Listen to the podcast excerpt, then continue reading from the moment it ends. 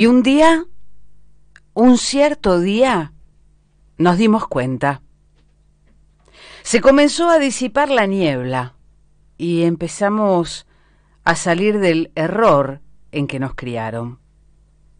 Aquella normalidad dañina e histórica. Ese miedo ancestral que nos hacía mudas, ciegas, negadoras, dóciles y hasta sometidas. Esa normalidad no va más, no va más. Un día, cada cual tuvo, tiene, tendrá el suyo, lo comprendimos. Y comprendimos todo, ¿eh? Y cayó la ignorancia, y entonces no hay vuelta atrás. No hay razón para el maltrato. No la hay para la violencia en todos sus grados. No la hay para la discriminación o el ninguneo.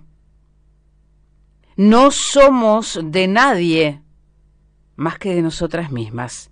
Y sepan que es un desafío enorme ocupar todo ese espacio. ¿eh?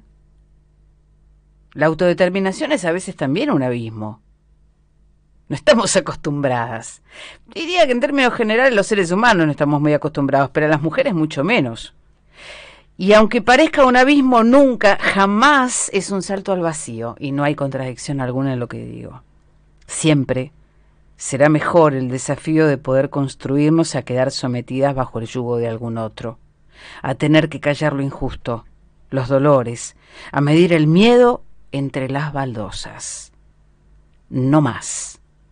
Nos despertamos nos estamos reconociendo, nos alentamos entre nosotras y nosotres, nos asistimos, literal, nos contenemos.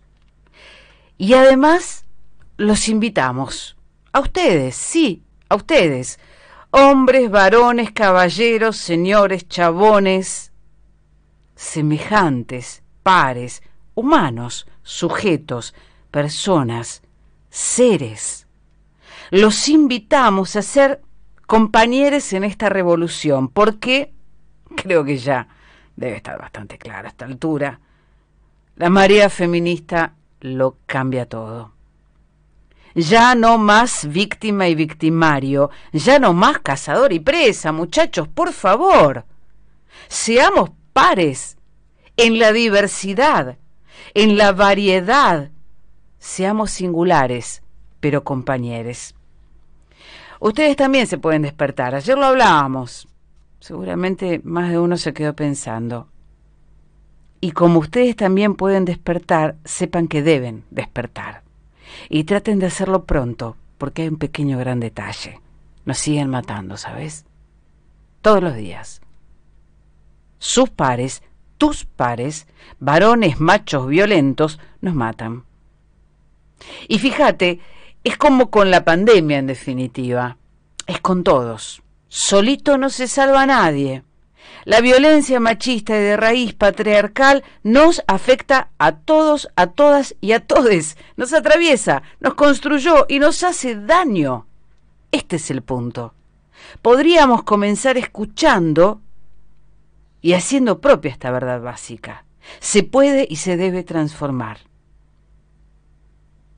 Imagínate conmigo lo siguiente, que seamos capaces de construir una convivencia que a las mujeres, a las travestis, a las diversidades en general, no nos cueste la vida. Podemos construir una convivencia que no nos cueste la vida. Y esta marea de mujeres insisto, me parece que ya está bastante clarito, va a empujar hasta que las cosas sean como deben ser.